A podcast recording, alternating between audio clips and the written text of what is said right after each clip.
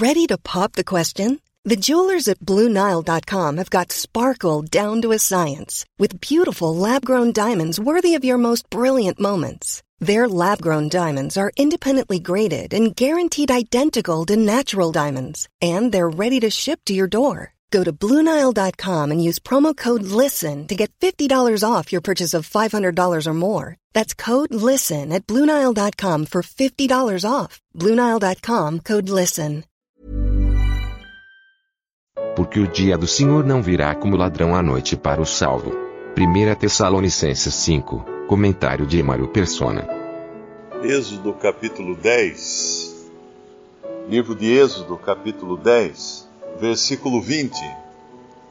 O Senhor, porém, endureceu o coração de Faraó, e este não deixou ir os filhos de Israel. Então disse o Senhor a Moisés: Estende a tua mão para o céu, e virão trevas sobre a terra do Egito, trevas que se apalpem. E Moisés estendeu a sua mão para o céu, e houve trevas espessas em toda a terra do Egito por três dias. Não viu um ao outro, e ninguém se levantou do seu lugar por três dias. Mas todos os filhos de Israel tinham luz em suas habitações. E também no final dessa passagem, no nesse capítulo de Êxodo 10, versículo 27, o Senhor, porém, endureceu o coração de Faraó, e este não os quis deixar ir. E disse-lhe Faraó: Vai-te de mim, e guarda-te que não mais vejas o meu rosto, porque no dia em que vires o meu rosto, morrerás. E disse Moisés: Bem disseste, eu não, eu nunca mais verei o teu rosto. Isso aqui é muito significativo para nós, não é? A sequência de eventos aqui, porque embora o arrebatamento fosse um mistério que só seria revelado a Paulo, existem uh, figuras na Bíblia que nos ajudam a entender o panorama todo da, da maneira como Deus age. Então aqui, o que, que o Senhor faz? Ele joga trevas na terra do Egito. E nós sabemos que o Egito é um símbolo da, da opressão de Satanás. Uh, faraó é uma, é uma figura de Satanás. Mas em todas as casas dos israelitas havia luz. Então Deus já faz distinção aqui entre israelitas e o, o seu povo. E depois ele vai fazer uma distinção ainda mais, mais grave, né, maior ainda, quando o, o anjo do Senhor passar sobre a terra e vendo sangue não entrar nas casas dos israelitas. Então ficará muito claro quais eram as casas daqueles que criam na palavra de Deus e tinham luz em suas casas, num, num momento de grandes trevas e morte que se abatia sobre aquela nação, e aqueles que não tinham luz em suas casas, aqueles que também não tinham sangue em suas portas e estavam suscetíveis ao juízo de Deus. E basicamente vai haver essa divisão, divisão de águas, né? não falando do, do mar aberto, mas uh, quando for arrebatamento. O mundo estará num estado de trevas. Como já é, o mundo já está em trevas, não é?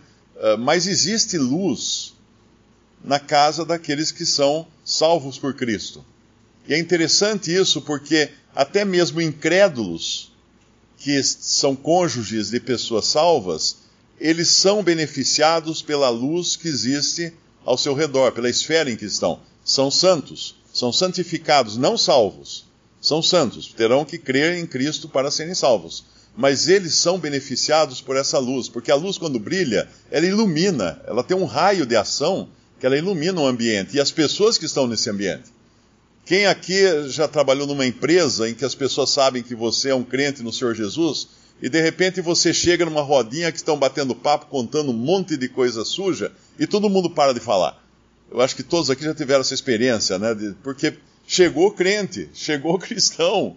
Não fala isso. É ruim isso aí que estamos falando aqui, que estamos conversando. Aí para a conversa, estraga a conversa daqueles que estavam falando de coisas ímpias.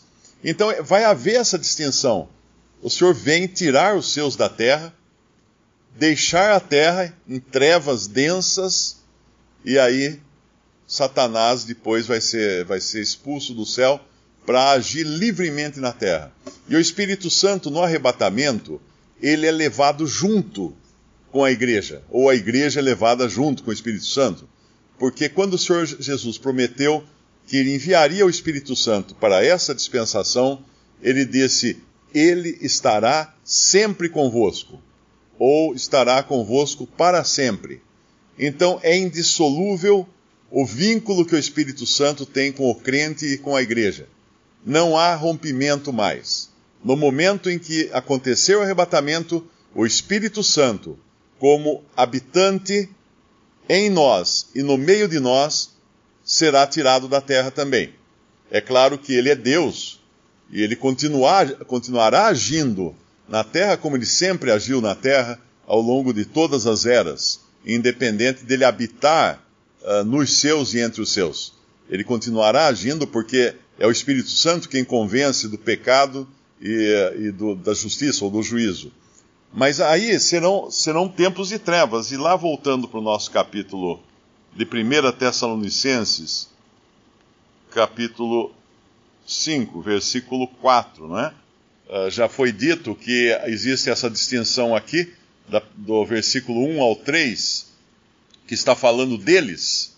Uh, quando eles disserem, no versículo 3, a paz e segurança tal, e no versículo 1, acerca dos tempos e das estações, não necessitais de que vos escreva, porque vós mesmos sabeis muito bem que o dia do Senhor virá como ladrão de noite. E aí, então, no versículo 4, deixa muito claro que nenhum salvo, nenhum salvo será surpreendido pelo dia do Senhor. Agora é muito importante aqui entender que um salvo ele pode ser surpreendido pelo arrebatamento porque ele não estava esperando pelo arrebatamento, né? Ele, não, não, ele foi ensinado dentro de uma doutrina uh, do tipo da teologia do pacto, que não existe arrebatamento, que é tudo simbólico, que os mil anos não são mil anos, que Israel e igreja é tudo a mesma coisa. Então ele talvez esteja ignorando que será arrebatado. Como um irmão disse uma vez, serão arrebatados pelo arrebatamento, ou seja, surpreendidos pelo arrebatamento.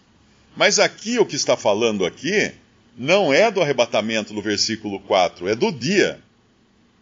Do dia do Senhor que virá como ladrão de noite no versículo 2.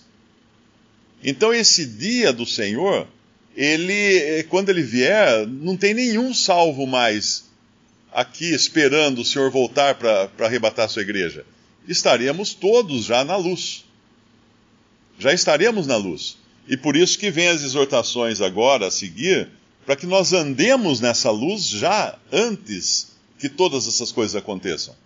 Porque o dia, no dia do Senhor, não estáis em trevas, ele fala no versículo 4. Ele fala quem? Vós, cristãos, salvos por Cristo, todos os que têm agora vida nova em Cristo, todos os que têm vida eterna em Cristo, não estáis em trevas. O mais débil cristão, o, me, o mais mundano cristão, realmente convertido a Cristo, ele não está em trevas. Isso é o que o Senhor Jesus fala aqui. O Espírito Santo fala aqui. Ele pode estar andando circunstancialmente em trevas.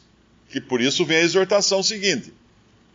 Versículo 5: Porque todos vós sois filhos da luz e filhos do dia. Não, nós não somos da noite nem das trevas.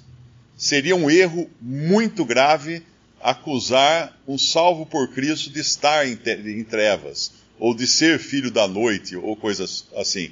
Seria como dizer que no, no, no Egito, naquela, naquele dia de trevas, porque foi um dia de trevas, né, não uma noite de trevas, mas um dia de trevas, não havia luz na casa de alguns israelitas.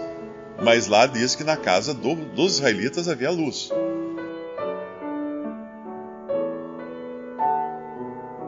Visite respondi.com.br. Visite também 3minutos.net.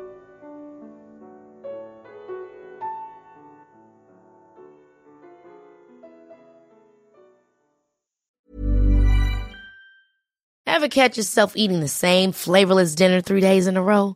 Dreaming of something better? Well, HelloFresh is your guilt-free dream come true, baby. It's me, Kiki Palmer. Let's wake up those taste buds with hot, juicy pecan crusted chicken or garlic butter shrimp scampi. Mm. Hello Fresh. Stop dreaming of all the delicious possibilities and dig in at HelloFresh.com. Let's get this dinner party started.